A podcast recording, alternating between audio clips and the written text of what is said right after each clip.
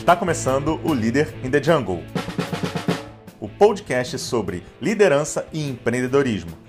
O episódio de hoje está um pouco diferente, mas ao mesmo tempo muito especial. Vamos transmitir aqui a live sobre o grande encontro de líderes que a Witseed promoveu na semana passada. Os convidados são conhecidos do nosso podcast. Carlos Janibelli, diretor do CSC na Mosaic Fertilizantes, e Léo de Carvalho, head de educação na Leroy Merlin.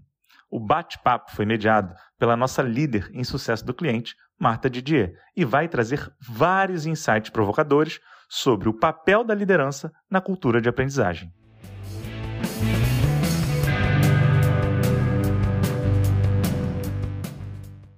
Oi, pessoal. Meu nome é Marta. Eu sou responsável da área de experiência do cliente. E minha carreira toda eu trabalhei como business partner, né? Parceira do negócio na área de recursos humanos. E aí eu vou contar um pouco para vocês do método WITSEED. Fiquem aqui com a gente até o final para vocês conhecerem o que, que a gente faz, como que a gente trabalha essa parceria é, junto com a liderança, porque a aprendizagem é um tema, assim, todos vocês sabem, é um tema que a gente precisa incluir na cultura, né? Se não está na cultura, se não é valorizado pela liderança, é, fica muito difícil da gente inserir no dia a dia mesmo, né? Com muitas demandas. Eu não quero me alongar muito aqui para dar espaço aí para os nossos convidados especiais. Já de antemão, agradecer muito por vocês estarem participando aqui com a gente, Léo e Genibelli. E então vamos começar agora com o Léo. Léo, boas-vindas, é com você. Muito obrigada mais uma vez por você estar aqui com a gente. Tudo bem, Marta? Muito obrigado o seu convite, obrigado pelo convite mais uma vez gentil aí de todos vocês da WITSEED. Para mim é motivo de grande prazer estar aqui mais uma vez compartilhando e trocando casos e causos né, aqui com vocês. E para que a gente aproveite de forma bastante cinética, que interessante essas, esses nossos minutos, né, que eu tenho com vocês, o meu objetivo é que a gente é que eu traga algumas reflexões, alguma provocação acerca do tema principal que a gente vai falar, que é o papel do líder dentro do, da cultura de aprendizagem. E eu quero começar falando o seguinte para vocês. A primeira coisa, quando a gente fala de cultura de aprendizagem, é, principalmente sponsorizada pelo líder, né, por essa liderança, é entender o que, que é cultura. Obviamente, eu não vou tomar aqui parte do meu precioso tempo aqui com vocês, falando e explicando, obviamente, tentando trazer essa reflexão do que é cultura, mas eu tenho uma, uma definição bastante simples, inclusive, não simplória, mas simples, que é o seguinte. A cultura, embora nós tenhamos muitos materiais riquíssimos que versem sobre o tema, eu acredito, defendo e pratico no dia a dia que a cultura é aquilo que quando você respira, ele bate bem na ponta da tua narina. Significa dizer que se você não sente rapidamente aquele ambiente propício para determinado tema, no caso que nós estamos falando, para a aprendizagem, de fato, não há uma cultura implantada sobre tal. Claro, você pode pegar o código da cultura lá do Salib, é, do Magaldi, que tem é, ó, ótimas referências sobre isso, mas eu estou falando de uma aplicação no dia. Então, para você que está aí do outro lado assistindo, eu defino a cultura como aquilo quando você bate aqui em você. Se ela bater rapidamente, é cultura. Léo, dá um exemplo para mim, claro. Se eu chegar agora na empresa de vocês e eu perguntar, cara, como é a cultura? E você me disser assim, cara, segura um pouquinho que eu vou te chamar, um, vou chamar um fulano que é bom para falar aqui da empresa. Não virou cultura. Ou seja, todo mundo tem que dominar esse tema e tem que estar tá muito fácil na boca de todo mundo, tá? Bom, algumas provocações aqui para a gente começar, já que estamos falando da liderança, qual que é esse grande papel desse líder dentro dessa estrutura de aprendizagem? Bom, eu quero fazer uma provocação para vocês. Agora, que é, não vai ser um clickbait aqui da nossa. Da poderia ser um corte, né, inclusive, aqui do nosso papo, mas é o seguinte: a aprendizagem é top-down. Ponto. E aí você do outro lado ficou pensando, caramba, como é top-down? É tudo tão colaborativo, é tudo tão aberto, ambientes devem ser abertos eu vou explicar para você o que eu estou querendo dizer aqui e defendendo, de certa forma, essa tese. Tá? Tem um estudioso, é, um pensador americano chamado John Bajel. Ele faz uma provocação bastante interessante que eu acredito e gostaria de provocar você do outro lado acerca do papel do líder. Toda implantação de cultura ela deve necessariamente vir em modelo top-down. Ela vem de cima para baixo. Eu chamo isso de síndrome do Robin Hood. O Robin Hood, sabe quando ele, no filme, ele faz sempre a tomada de quem tem e divide com quem não tem.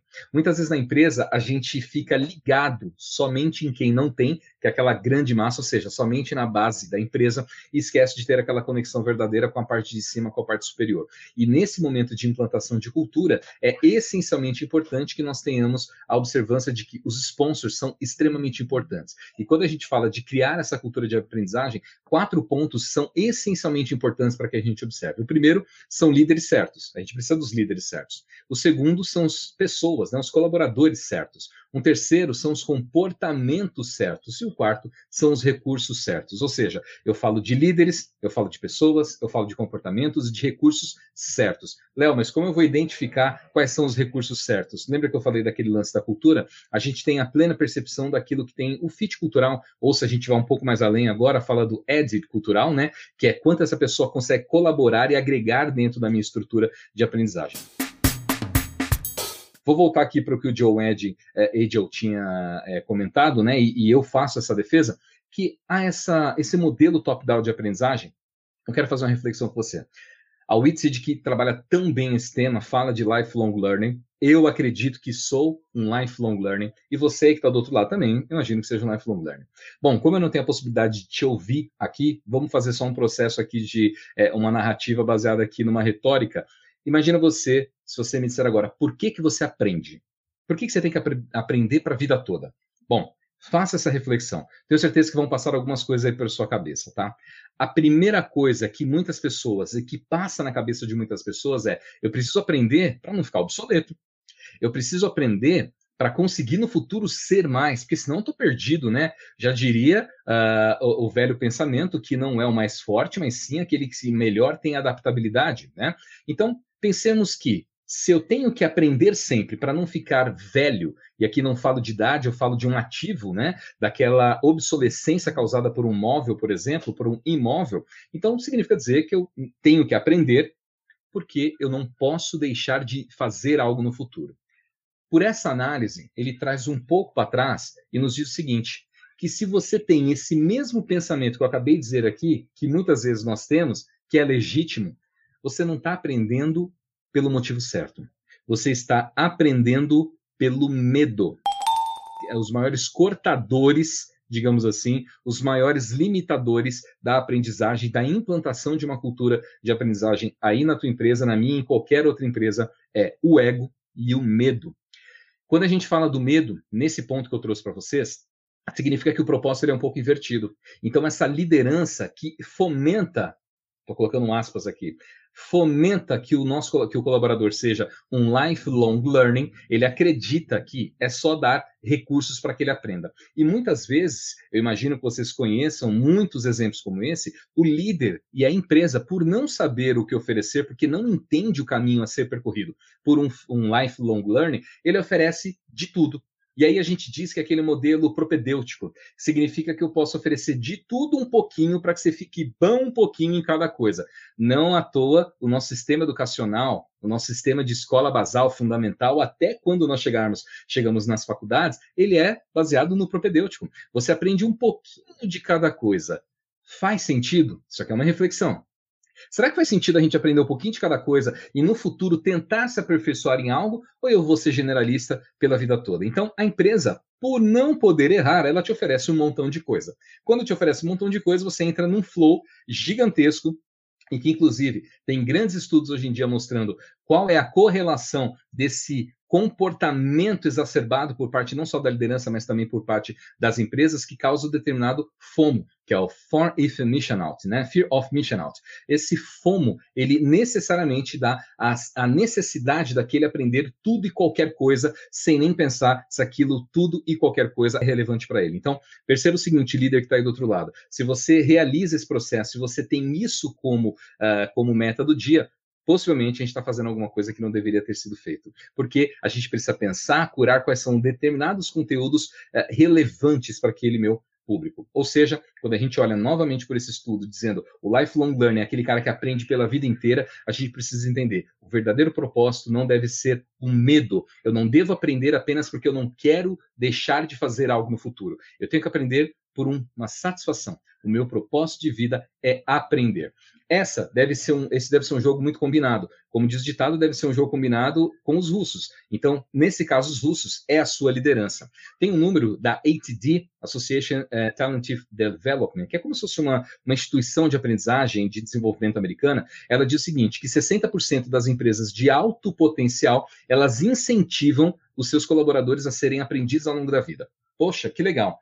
Só que incentivar não é só dizer, vai lá, campeão, vai para cima e aprenda. Não. É eu dar a possibilidade para aquele cara que está do outro lado aprenda e se desenvolva de forma simples, de forma relevante, de forma divertida, que não à toa essa tríade é o meu propósito dentro da Universidade Corporativa da Leroy Merlin, o qual hoje represento como head de educação digital. Então, quando a gente olha esse número, é bastante alarmante, porque, poxa, é importantíssimo que as empresas fomentem esse comportamento dentro de seus colaboradores. Só que nós temos outros números que, em algum momento, ele pode não divergir, mas ele pode rapidamente impactar. Tem um número que a Deloitte traz que diz que o humano médio, você e eu, nós que estamos aqui, ele dedica para aprendizagem no, ao longo de uma semana cheia, de 8 horas de trabalho, de segunda a sexta-feira, que dão 2.400 minutos, mais ou menos 1% do seu tempo para a aprendizagem. Isso significa dizer que são 24 minutos aproximadamente. Ora, 24 minutos para aprendizagem formal dentro da empresa. Você que está aí do outro lado, considera isso muito ou considera isso muito pouco? Bom, aí é você quem faz a definição, estou aqui dando a minha inferência, eu imagino que isso é nada, porque você a todo momento está aprendendo. Então você deixa de ser um lifelong learning para ser um life-wide learning. Você deixa de aprender ao longo de para aprender em torno de. Então toda a sua jornada é repleta de aprendizados. E é você quem vai curando isso. E tem um número bastante interessante, inclusive da Pearson, de um relatório que ela tem uh, global e anual, que é o Global Survey, e ele traz algumas informações importantes para a gente dizendo o seguinte, que eles fizeram um estudo para querer né, saber qual era o comportamento de self-learning, de autoaprendizagem que era causado dentro dos países através dos alunos de ensino fundamental, médio. Mas, Léo, a gente está falando de ambiente corporativo? Sim, só que esse garoto, essa garota que está no banco de, da sala de aula, logo mais ele vai estar tá dentro das nossas empresas. Então a gente precisa bem observar como está nascendo essa galera ali. Perceba o seguinte: o recorte mundial dá para gente que 81% das pessoas entrevistadas acreditava que o mundo vai ser lifelong learning, vai ser a, o self-learning, vai ser a autoaprendizagem, depende da pessoa. Aprendizagem quem faz sou eu. Isso foi em 2019. Em 2020, o ano passado, no relatório de agosto do ano passado, diz que o mundo mudou essa percepção. Ele sobe de 81% para 83%. Quando a gente olha para o recorte do Brasil, 75% das pessoas acreditavam que a aprendizagem quem faz, opa, sou eu. Isso em 2019. Quando a gente olha o recorte para 2020, nós chegamos ao número de 80% das pessoas. Não sou eu que estou dizendo, a Pearson que defende isso através do seu relatório global. Ou seja, percebe que temos uma grande, mas uma grande oportunidade de fazer aquilo que a ITT coloca, que as empresas são fomentadoras de comportamentos de alto desempenho através da aprendizagem, através dos próprios colaboradores. Então, se você aí do outro lado está parado, se você aí do outro lado está esperando que a empresa ainda lhe dê a gente está errado nessa história. Eu muitas vezes para os grupos internos, para o time, eu digo assim: se você está interessado, esperando que eu te ensine, invertamos essa, invertamos essa relação porque está errado e eu não farei dessa forma. Você precisa entender que a aprendizagem depende exclusivamente de você e eu sou um facilitador dessa história. Ainda pegando como relatório da Pearson, isso já deste ano, nesse recorte, tem um número que diz que o tempo que as pessoas estão dispostas a despender para a educação são 11 horas na semana. Cara, 11 horas na semana já muda em relação àquele 24 minutos que a Deloitte trouxe para gente. Então perceba que são tudo números, são todos números. Você sabe que do que eu falei você pode me refutar, você pode colocar um montão de coisa em cima, mas o grande, a grande essência da coisa é não deixe de aprender.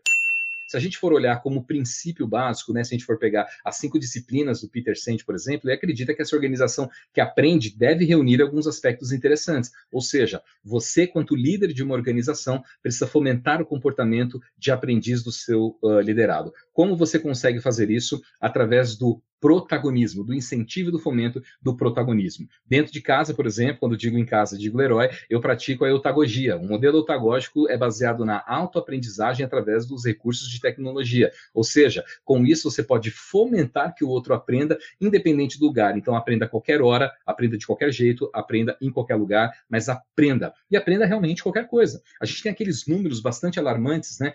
Do Fórum Econômico Mundial, que todos os anos eles trazem para a gente. E eu vou trazer um recorte, embora não goste muito, falando sobre, sabe aqueles números que assim, 65% das crianças vão trabalhar em empregos que ainda não existem. Você fala, uau, que legal, mas você já viu isso em 200 mil palestras, tá? Vou pegar um outro recorte falando do Fórum Econômico Mundial do ano passado. Ele traz um panorama recortado do Brasil, dizendo o seguinte, um número muito alarmante que nós nas empresas retreinamos um colaborador novo menos de um mês de casa, nós temos mais ou menos 20% de retreino desse colaborador. Na minha cabeça, não faz muito sentido a gente retreinar um colaborador que acabou de chegar. Ele não tem um mês completo e a gente está retreinando esse cara.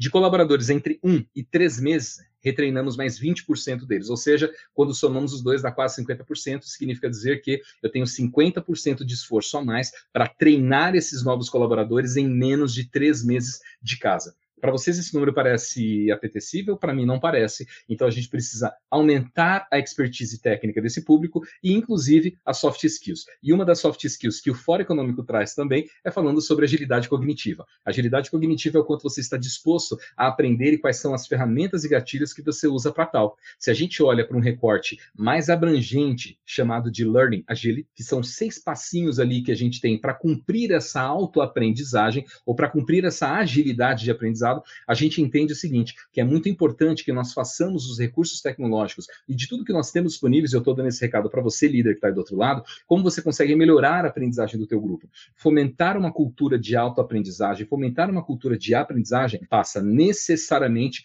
pelo que eu chamo de novos professores. Quem são os novos professores? YouTube, WhatsApp, o Teams, o Zoom, o Google, esses são os novos professores.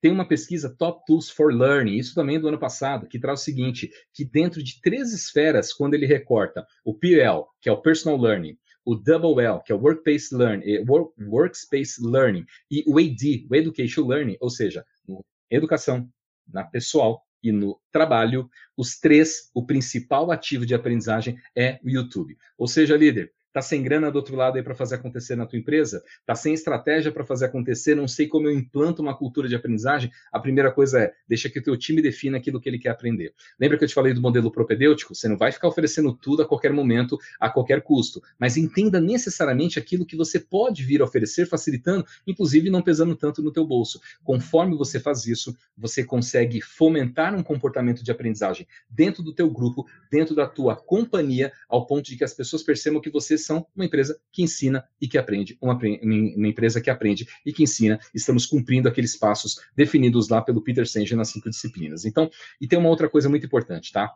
Você sabe que no Brasil nós temos, por exemplo, a GPTW, Great Place to Work, que é um indicador das melhores empresas para se trabalhar, e ela tem o Trust Index, né, que avalia, né, são várias perguntas que diz se a empresa está no caminho certo ou não. Uma dessas perguntas, ela versa sobre qual é a satisfação daquele colaborador em estar com a aprendizagem, né, quanto ela aprende, quanto ela se sente fomentada. E teve uma pesquisa americana, de dois anos atrás aproximadamente, dizendo o seguinte, você trocaria o seu líder por um robô Ué, mas o que tem a ver trocar o líder por um robô? É porque eu entendo que um robô tem machine learning, inteligência artificial, talvez ele me ensine mais do que um líder de carne e osso, né?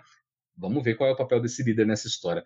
Incrivelmente, 20% das pessoas dizia, disseram que sim, ela trocaria, porque ela entende que o líder robô teria uma possibilidade melhor de atendê-las nas suas necessidades. Quando eles trocam essa figura desse líder robô e colocam, por exemplo, sabe aquela figura do C3PO do Star Wars? Quando eles colocam assim, opa, mas esse líder vai ser o C3PO, ele tem aquela carinha fofinha, o que você acha?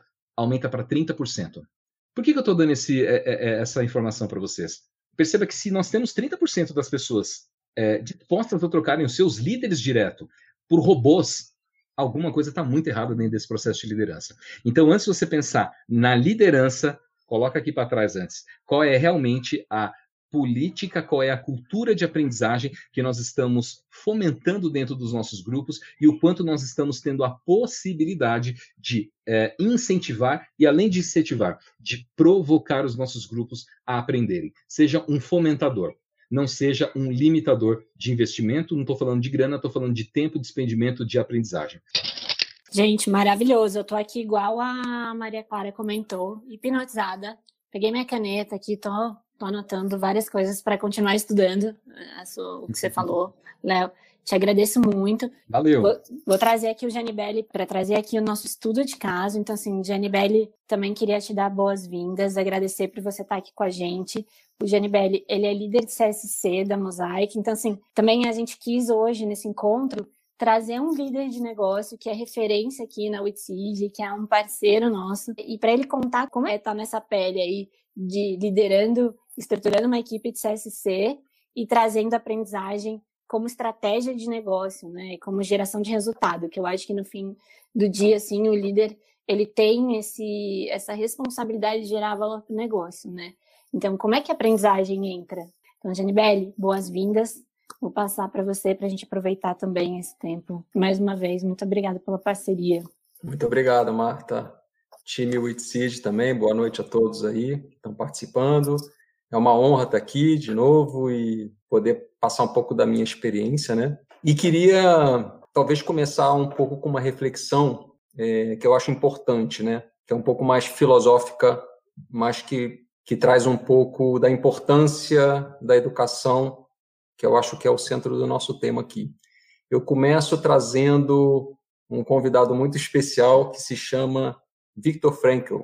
Ele foi um psiquiatra, né, judeu. Ele foi para o campo de Auschwitz e ele conta a história dele através de um livro muito famoso chamado Em Busca de Sentido.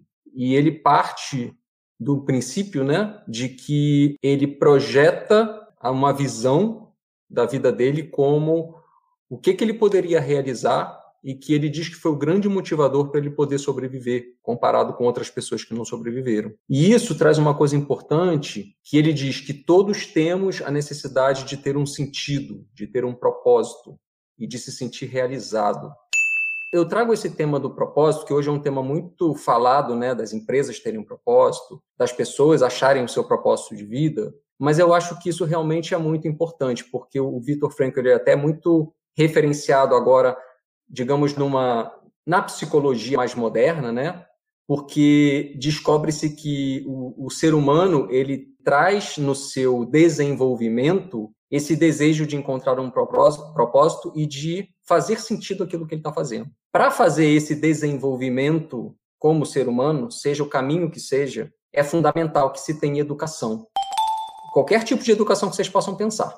Então, na hora que a gente pensa que a educação é, a gran, é o grande motor para que haja uma realização do ser humano na vida pessoal e profissional, e aqui eu acho que nós vamos conectar muito com a questão das empresas, né? É através das pessoas que as empresas vão sobreviver num futuro diferente, né? Um futuro que gira muito rápido e que é muito inconstante. É, cada vez mais as empresas precisam e, e precisam mostrar que são sustentáveis em todos os aspectos e são responsáveis com tudo que estão fazendo. E aí entra uma educação que ela não é só técnica, ela é uma educação de comportamento, ela é uma educação de interação, de aprender com o outro, de aprender com o time, de aprender com o mercado, de aprender em várias formas que a gente tem que encontrar. Né? Então, eu acho que esse, como o Léo falou, né, essa forma de autoaprendizado, como eu vou buscar isso, de que formas eu vou buscar, é muito importante. Então, eu trago essa reflexão para a gente pensar que, como profissional, esse é um caminho muito individual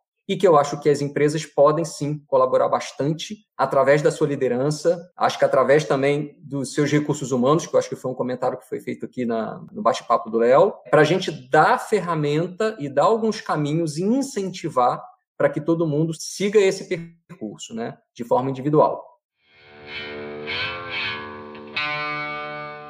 Dentro disso, eu conecto com a questão do pensar, né? Vou falar um pouco da Mosaic Fertilizantes, né? Hoje é, é tão importante que o líder pense e pense em inovação, quanto o meu estagiário, quanto o meu operador de chão de fábrica. Então, a gente trabalha fortemente uma cultura em que eu tenha em cada funcionário esse pensamento e essa inovação. E isso não é um trabalho de um dia para o outro, né? Isso é um trabalho que leva tempo, porque dentro da questão da cultura de inovação tem um pouco da questão de arriscar e errar e aprender e reaprender, mas é fundamental, no caso da Mosaic Fertilizante, que a gente invista bastante nessa cultura. E a gente tem feito isso muito, né? Dessa forma, eu também trago aqui no dia, agora nessa semana, eu leio, eu gosto muito do CNN Business, E trouxe uma coisa muito rápida que eu vou aqui ler para vocês, que foram dois depoimentos, tanto da Paula Belizia, né, vice-presidente de marketing do Google para a América Latina.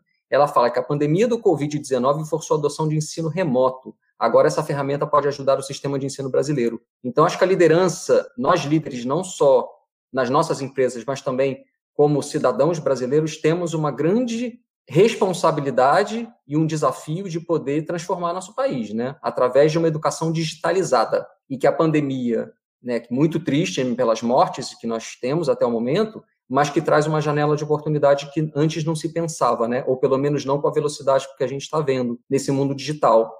E aí a gente tem também aqui um depoimento da Adriana Arouro, né, que é presidente da SAP Brasil, que ela diz que agora educação e digitalização andam de mãos dadas, ou seja, a grande transformação por trás da aceitação do digital na educação é digital. Então, o mundo está mudando completamente e rápido. Eu acho que essas referências são muito boas, porque a gente vê que as grandes empresas brasileiras ou globais que têm representatividade no Brasil estão com, uma, com um empenho muito grande em fazer isso acontecer. Nesse aspecto, eu gostaria de trazer um ponto na questão do desenvolvimento em si, que eu acho que também é importante e é algo que a gente pratica na Mosaic Fertilizantes também, que é o seguinte, né? A gente tem um método de desenvolvimento que a gente chama 70-20-10, que é um método conhecido, né? Então, 70% do tempo, né, do, do seu aprendizado do funcionário, meu como líder, né, se dá por meio de experiência do dia a dia, job rotation, participação em projetos. Às vezes você está cobrindo a férias de outra pessoa, você diz que você quer participar de uma iniciativa específica que está vindo, que você conhece, né? Multidisciplinar, você não precisa focar só na sua área, você pode conhecer outras áreas também. E isso é muito valorizado, né? Eu acredito muito nesse modelo, porque 70% do tempo a gente está aprendendo o tempo inteiro através da interação diária. Desse modelo, 20% a gente fala que é através de uma aprendizagem compartilhada com outras pessoas, ou através de um mentoring, ou através de um coaching, ou você faz um feedback estruturado, senta para tomar um café e ouve como aquela pessoa resolveu um problema, ou técnico, ou de relacionamento.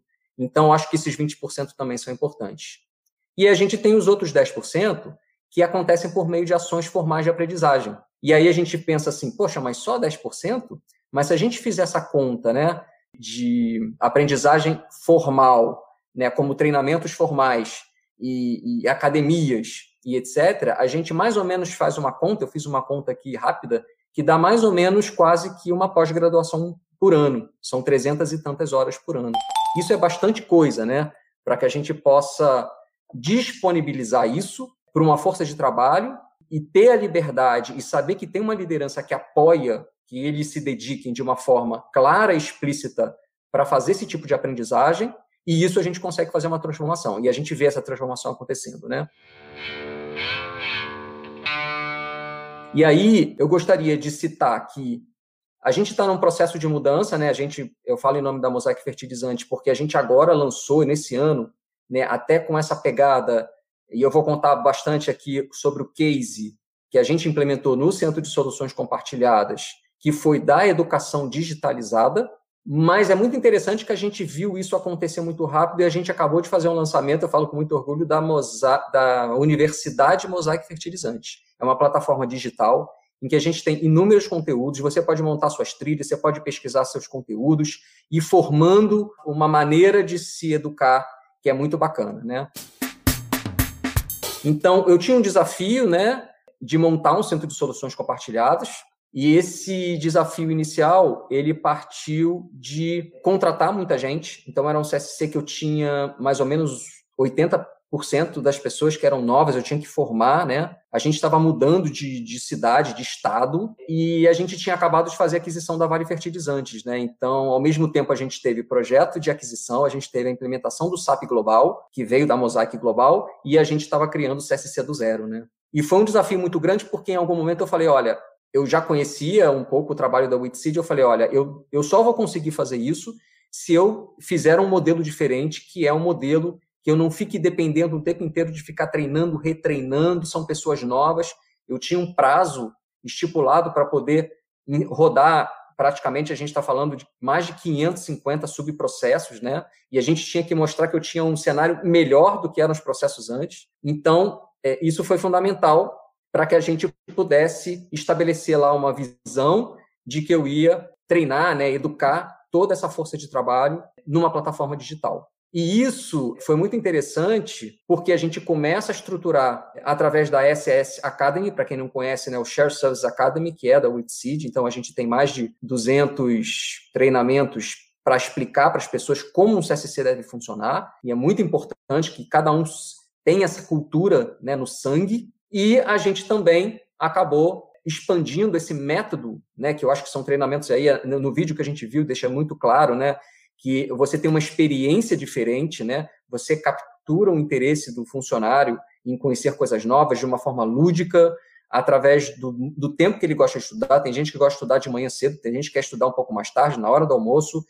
Você dá essa liberdade para as pessoas poderem montar a ordem que eles querem estudar, a poder voltar e olhar o conteúdo que, que não quis anotar, ou que não pôde anotar naquele momento, ou que quer se relembrar. E aí o Léo fala um pouco disso, né? Esse processo de, de desejo e prazer, diferente daquela tensão e pressão de ter que aprender, realmente faz toda a diferença, porque a gente vê que a taxa de aprendizagem efetiva para colocar em prática é, é muito mais alta. E, e, aí eu falo também da prática, né? Porque a gente, a aprendizagem é, é teórico e prática.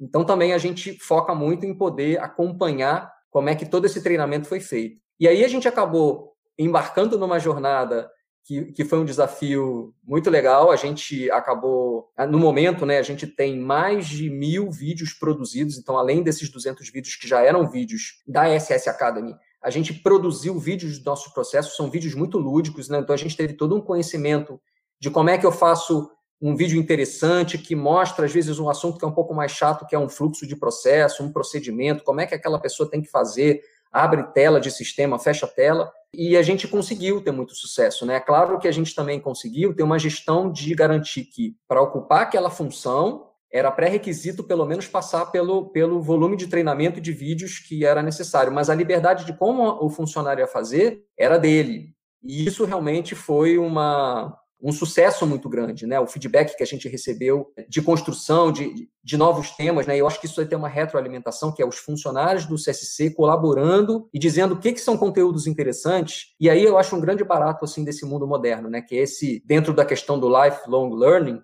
eu acho que tem uma, uma colaboração de todos os lados para o que, que é interessante, para onde a gente tem que ir. E aí eu volto para o líder. Eu acho que um dos papéis do líder é estar muito aberto a não engessar, né? a, a, a deixar e apoiar aonde o time está levando, né? que tipos de, de novos conhecimentos a gente precisa investir. Né? Ter essa escutativa é muito importante. E aí a gente ir lá, sim, e produzir novos vídeos, por exemplo, na nossa plataforma, para que a gente possa dar essa ferramenta para que as pessoas possam se desenvolver melhor.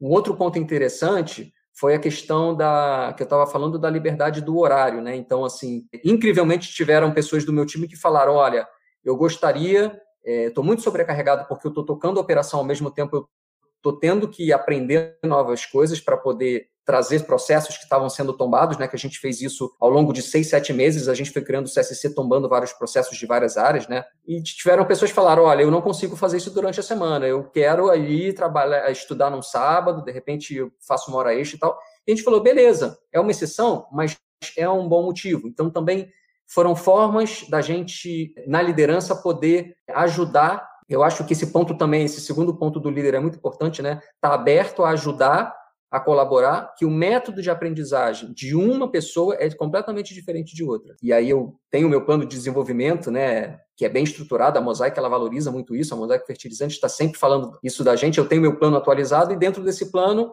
eu resolvi fazer uma pós-graduação, né? E como eu estou em home office, eu estou fazendo 100% online. Eu nunca tive essa experiência de fazer um curso 100% online. Eu fiz uma, uma outra pós há muito tempo atrás que era 20% online, né? Que já era uma novidade. E, lógico, a gente perde um pouco o contato com as pessoas, mas, ao mesmo tempo, é a única forma que eu encontro de poder conseguir ter tempo para me dedicar e aprender algo que vai ser muito útil para o futuro da Mosaic, assim eu espero, né? Tem a ver com o meu plano de desenvolvimento. Então, também eu acho que eu passo isso, né? Como prática, né? Eu preciso exercitar isso para que o time veja, eu como líder, fazendo isso na prática. Aí eu acho que isso não precisa nem de palavras, né? Eu acho que é através do exemplo que a gente também consegue inspirar as pessoas, né? Então, acho que o grande papel da liderança no aspecto da educação digital, e, e eu, honestamente, eu converso muito com o time da WITSEED sobre isso, É, eu acho que a gente ainda está engatinhando, né? Eu acho que a gente tem uma oportunidade no Brasil imensa da gente poder desenvolver, a gente poder colaborar, incentivar, cutucar mesmo no sentido de desafiar e fazer com que a gente transforme. Tem muita gente aí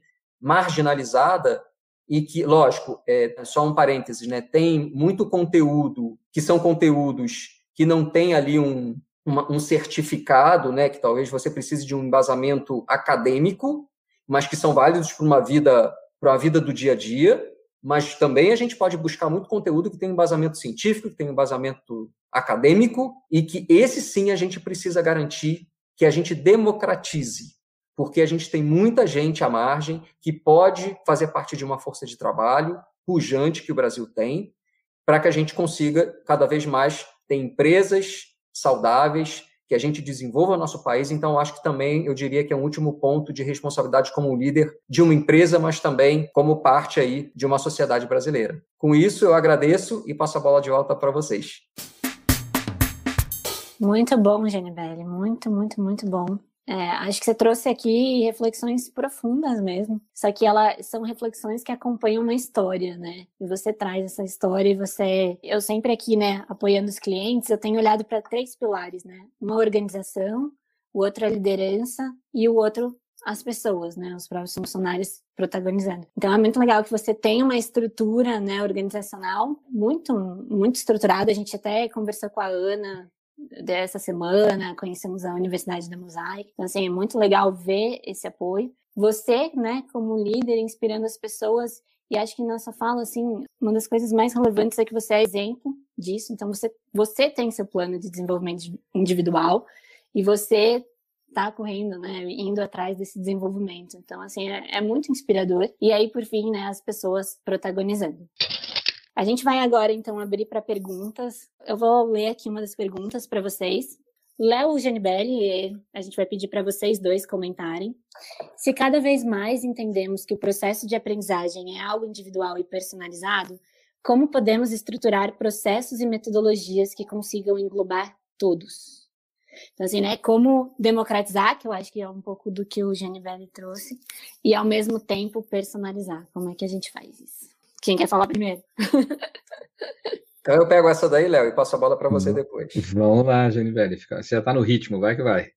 Legal. Não, é, o que me veio à mente, eu estava falando da, da própria Universidade Mosaic Fertilizante, que é uma coisa muito nova e muito bacana que a gente está tendo, né? Então, eu acho que é exatamente o caminho que a gente está seguindo nesse sentido, assim, porque é uma plataforma digital completamente, que a gente tem lá toda a WITSEED, que eu acesso os conteúdos todos que eu falei. Então, eu tenho 200 vídeos falando de CSC, eu tenho mil vídeos falando de aprendizagem de processo, mas eu também tenho uma série de conteúdos de algumas universidades, não só daqui como de fora. Eu tenho papers, eu tenho uma, milhares de opções. Então, eu quer dizer, eu organizo de certa forma como empresa, dando como se fosse um arcabouço de uma universidade, mas que eu lá dentro, é muito interessante, eu consigo traçar minhas próprias trilhas, meu próprio desenvolvimento, o que, que me interessa mais. Então, isso é individualizado. Então, ao mesmo tempo, eu consigo fazer um processo individual de aprendizagem de uma maneira estruturada que foi provida pela Mosaic Fertilizante. Espero ter respondido. Léo. Legal. É, bom, respondendo aqui, acho que foi o Vinícius né, quem trouxe. É, Vini, o processo ele é individual, e ele é personalizado, mas ele não precisa ser solitário, né?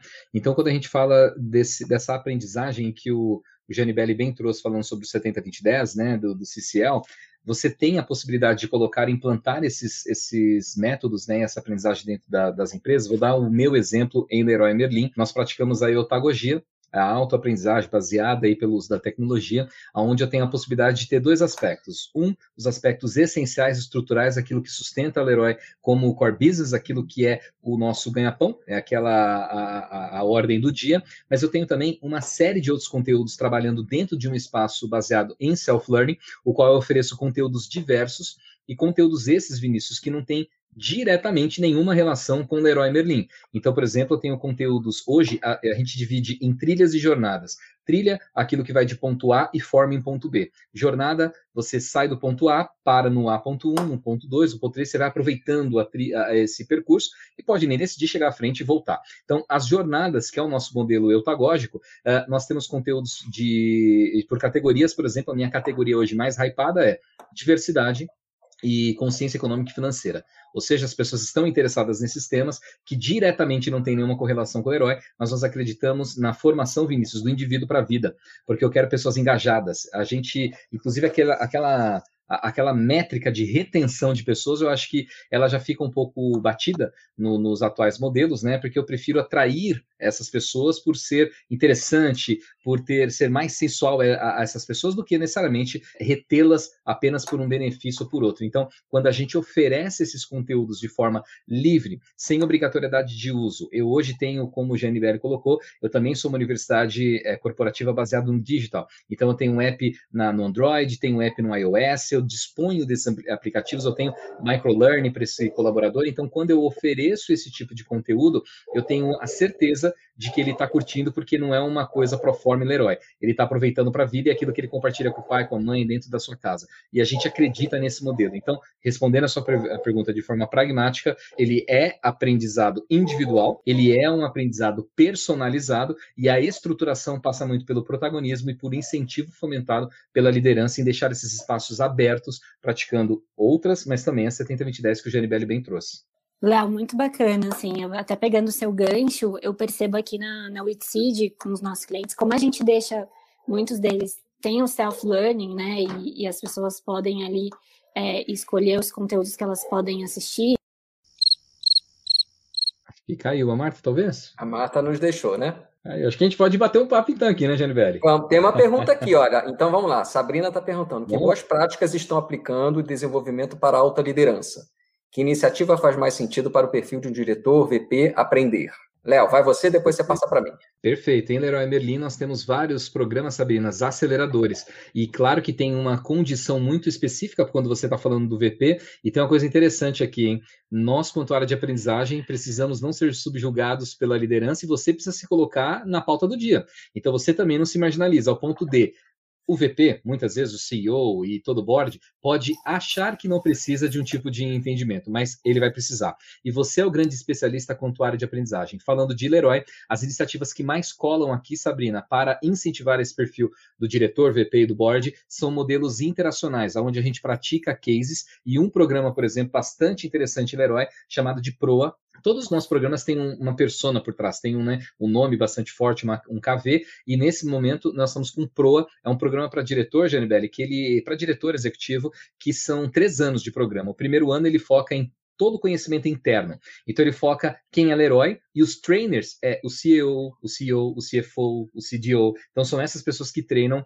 no início. Num segundo ano é um olhar externo. E aí é conhecendo o mercado concorrencial, o mercado, é, como funciona fora das linhas de Leroy, entendendo como a gente consegue ser mais relevante perante o mercado. E um terceiro, terceiro ano é uma Learning Expedition, que é onde a gente vai para algum lugar do mundo para conhecer aquela cultura. A última Learning Expedition, por exemplo, foi na, na China, já teve para a Europa. Então, é, esse é o modelo de incentivo para diretores. É você dar a relevância, e aí, Sabrina, inevitavelmente é você colocar o que está na pauta do dia do diretor do CFO. Enfim, é grana. Você precisa deixar de ser apenas uma área de despesa e ser uma área de receita. Trazer essa relevância para ele, mostrando de fato como ele consegue ser mais relevante no negócio e ganhar mais grana. Acho que é esse é o grande X aí por trás dessa da formação dos VPs. Complementando, na Mosaic Fertilizantes, a gente tem uma academia de liderança, né? Que ela é para liderança, não só alta liderança, mas, mas que inclui e eu conecto muito assim com. A gente tem um modelo de, de competências né, da Mosaic, e eu acho que perpassa muito por isso. Né?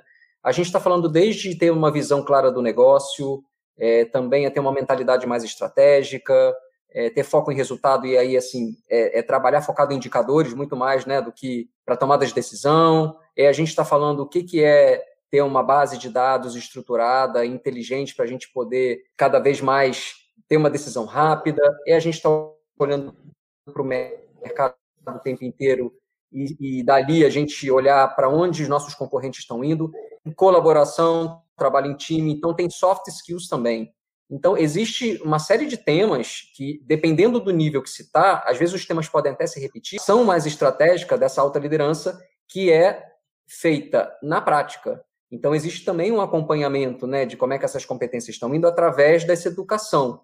Então, eu diria que é muito importante que você tenha isso de uma forma estruturada para entender que competência você está trabalhando, né? Senão a gente fica muito no financeiro, no, na parte um pouco mais técnica, mas hoje a gente acha que à medida que os líderes vão subindo nas suas carreiras, os soft skills são cada vez mais importantes. Né? A gente viu isso em todas as pesquisas de recursos humanos.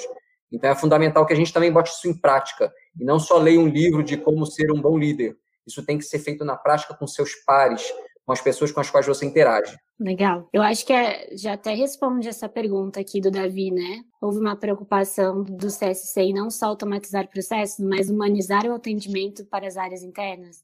É, a gente está e a gente está também trabalhando nisso. Isso é um trabalho constante, Davi, porque a gente tem uma pegada de automatização, mas eu acredito muito, né? E a, e a gente conversa muito na Mosaic é a gente quer fazer com que os robôs e as automações tirem aquelas atividades chatas, repetitivas, não pensantes, para que o ser humano possa ser cada vez mais humano, interaja de uma forma humana, com o seu melhor. Então, esse princípio, essa conversa foi muito importante, e a gente teve essa conversa várias vezes, que em um primeiro momento das automações, muitos funcionários tinham medo de perder seus empregos, né? Então, poxa, eu estou ajudando a montar um robô, mas na verdade ele vai fazer uma atividade minha.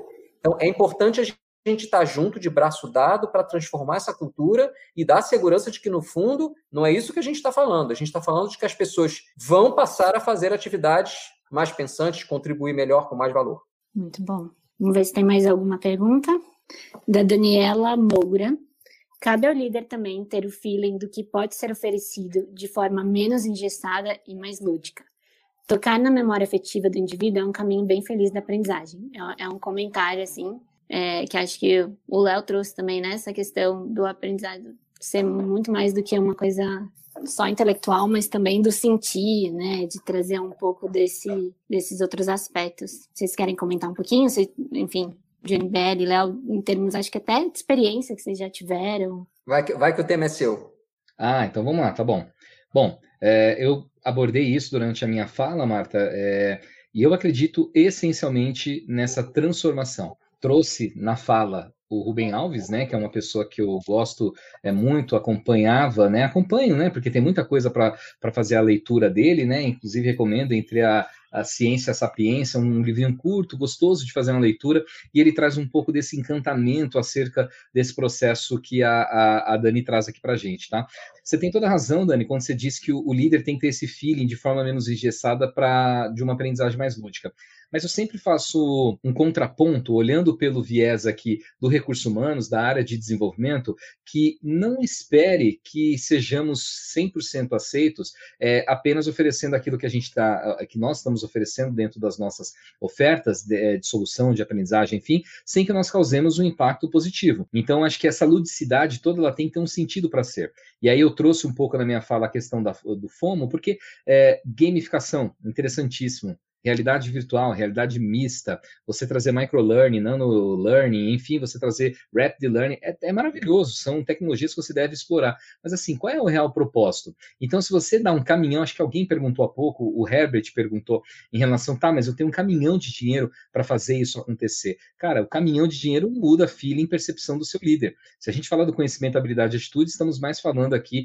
de uma atitude é, a ser mudada desse líder. Então, trabalhar esse mindset de mudança, que é essencialmente necessário para essa posição de liderança, não se faz através do dinheiro. Ou melhor, o dinheiro é um facilitador, obviamente, mas ele nos faz através dessa, desse ativo. Então, é trabalhar esse conceito para que o líder entenda qual é a razão do aprender. Eu vou dizer o seguinte, viu, uh, Dani?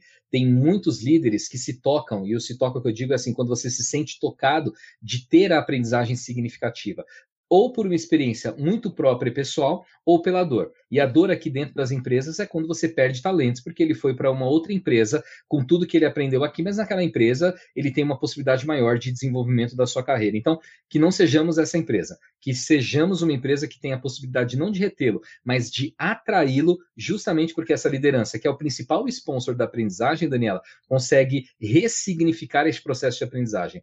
Eu vou dar um exemplo e finalizo minha fala aqui para o eh, Janibelli seguir Imagina você dentro da tua empresa agora sentada lendo um livro no horário de trabalho. Se a tua liderança passa, te questiona por que, que você está lendo um livro, tenha plena certeza que estamos num caminho que precisamos desenvolver muito. Porque se você está fazendo aquela leitura, eu tenho certeza que é para trazer algo positivo para aquela empresa. Ou seja, o líder tem que ter essa percepção. E esse modo engessado passa por isso, nessa mudança de mindset aqui. É, eu vou trazer para complementar a psicologia de volta, né? A psicologia moderna, ela está tá muito alinhada com o conceito de que, e não é uma crítica, né, mas o conceito de que o método de aprendizagem que a gente teve, eu tive na minha infância, por exemplo, de controle né, da, das provas, daquela forma com que era, ele é, não é um método mais adequado para o desenvolvimento rápido é, e mais inteiro do ser humano, né? Hoje tem um método muito mais livre, muito mais lúdico, que justamente é, faz com que os níveis de aprendizagem sejam muito maiores. E eu complemento trazendo a neurociência, né? Arrisco aqui. Eu me lembro muito bem é, de que, assim, o fato da gente se interessar em outros assuntos que não necessariamente são aqueles da nossa empresa, sei lá, pô, eu me interesso por aprender um joguinho lá de videogame. Isso mexe num, num espaço do nosso cérebro e que isso vira um desejo de fazer mais, de aprender mais. E isso parece que é uma besteira, mas você acaba aprendendo a gostar de aprender. Então, neuroquimicamente, é, é, é, importante porque você entra num ciclo de querer aprender mais. E é muito importante, porque isso antigamente não se sabia, né? Quando você tem aquele controle de ter que um medo de tirar a, a nota da prova, isso trava o aprendizado. Hoje, quando você vai justamente para você acolher as pessoas, deixar com que elas também participem do processo de aprendizagem, trazem conteúdos que às vezes não são tão diretamente relacionados à empresa e que a liderança apoia isso, você aí sim você começa a criar os pilares para construir um ambiente inclusivo e diverso é, de educação digital. Maravilhoso, maravilhoso, gente. Acho que é muito bom falar de aprendizagem com esse viés. O Léo trouxe esse insight, o Gianni completou muito bem, né, com essa questão de, de, de, do aprendizado no lugar do prazer mesmo, né? E a gente vem conversando na Witseed com muitos clientes nesse sentido, né?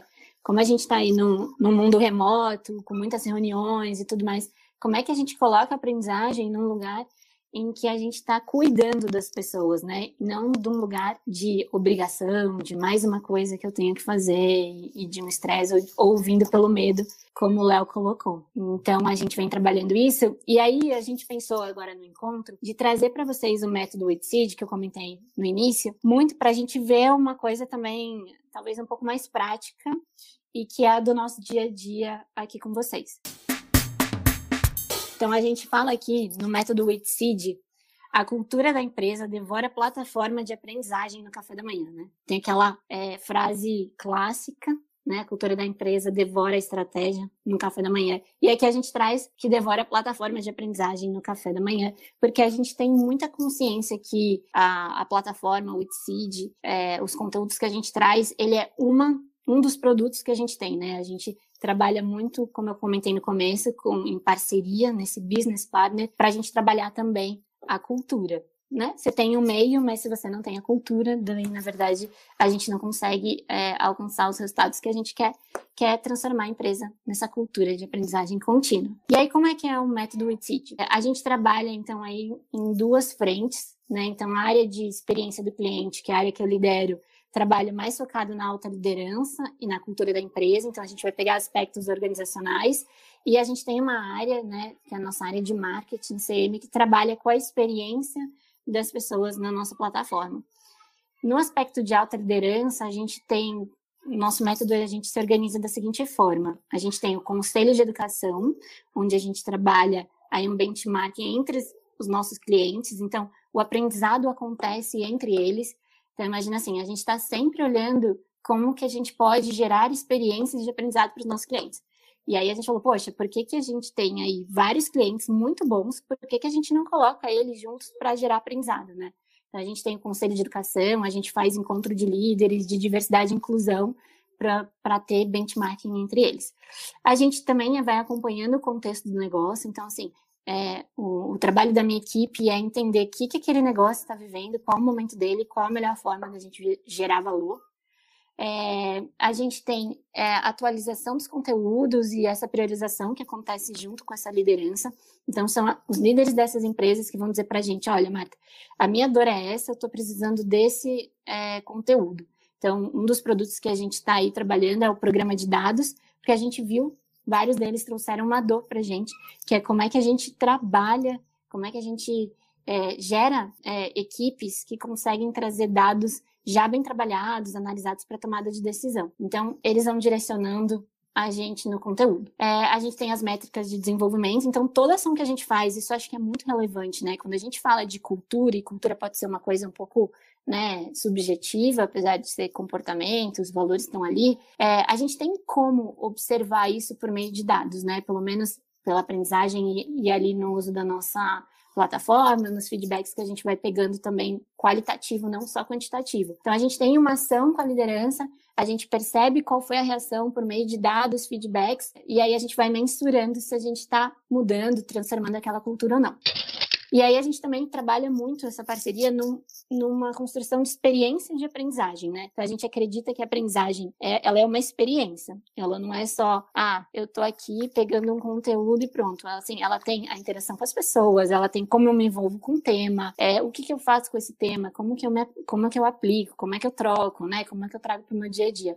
Então a gente pega, e aí eu vou trazer um exemplo aqui, né? A gente tem um dos conteúdos nossos que é de liderança. A gente vai chamar o executivo para estar tá junto com os líderes dessa empresa para a gente discutir e abrir para perguntas e respostas. Então a gente vai formulando todo um caminho com eles. No que tange ao que a gente trabalha diretamente com o aluno que está ali na nossa plataforma, que são os times que a gente vai direcionar, a gente está muito também nessa linha que a gente conversou aqui sobre como fazer, né, desse aprendizagem um lugar prazeroso e divertido e gostoso. Então a gente tem a gamificação, que aí o Janibelli trouxe, né, essa questão que como a gamificação estimula essa vontade de aprender. A gente trabalha comunicado é, e comunicação de alto impacto. Então o Léo também comentou aí assim, a gente precisa falar sobre isso, porque quando a gente fala sobre isso mostra que esse tema é relevante para a organização. A gente tem a personalização da experiência, então foi uma das perguntas que, que trouxe aqui. Então gente, apesar de a gente ter um cardápio de conteúdo, a gente consegue personalizar com inteligência artificial. A gente tem curadoria de conteúdo, a trilha de cursos mais assistidos, então a pessoa ela entra na nossa plataforma, ela consegue visualizar quais são os conteúdos mais vistos da empresa dela, sabe? E com isso a gente quer estimular que ela pense, uou, né? Se minha empresa está vendo esse conteúdo, então também acho que deve ser relevante para eu assistir também, vou ter mais pessoas para trocar. Então a gente usa dessa, dessa inteligência mesmo de dados e de experiência do, do aluno. E o microlearning, uma das artes e comunicados que a gente faz é mostrando o que, que você consegue aprender em cinco minutos. Né? Em cinco minutos de vídeo, a gente consegue sintetizar e trazer, gerar insight e aprendizado. Então, isso muito para é, aquele mindset que às vezes a gente tem, né? Poxa, eu já tenho tanta coisa para fazer, como é que eu vou ter tempo na minha agenda para aprender. Ah, com microlearning você consegue, né? O Léo trouxe aí, né? 24 minutos, depois 11 horas é, de dedicação ao aprendizado contínuo. Então, assim, se você tiver 5 minutos, né, indo para ir para a pesquisa da Deloitte que ele trouxe, 5 minutos por dia, você já consegue aprender muita coisa nos nossos conteúdos. Então, a gente estimula bastante esse desenvolvimento contínuo. Todo dia, né? Igual academia, vamos lá, 5 minutos todo dia para você aprender. E aí, olha que interessante, a gente falou para, eu comentei aqui, né, que a gente faz esse tracking tanto de analytics, como, como estão gerando os nossos resultados, como também de uma forma mais qualitativa, então, ouvindo feedbacks. E aí a gente percebeu que um dos líderes gravou com a gente da, da empresa que é nosso cliente, e divulgou o curso dele no LinkedIn. Logo em seguida, assim, muitas pessoas da empresa dele começaram a divulgar nossos certificados de conclusão de curso. Então, quando o Léo trouxe aquela reflexão que é um pouco impactante, assim, foi bem impactante para mim, né? A aprendizagem é top-down. Assim, a gente vê isso na prática, né? A gente vê que o exemplo inspira e, e aí todo mundo começa a fazer. Então, esse aqui é um exemplo bem qualitativo. Recentemente também tive uma reunião com um dos nossos clientes. A gente percebeu também como o engajamento dele, ele trazendo para a equipe, incentivando, gerou resultados. A gente viu ali em números, inclusive. Então, de fato, assim, é, é top-down mesmo. A gente percebe aqui no dia a dia. É isso, pessoal. Espero que a gente tenha conseguido atingir nosso objetivo aqui. Queria agradecer mais uma vez, Jane Belli, Léo, todos vocês que estiveram aí com a gente foi muito bom.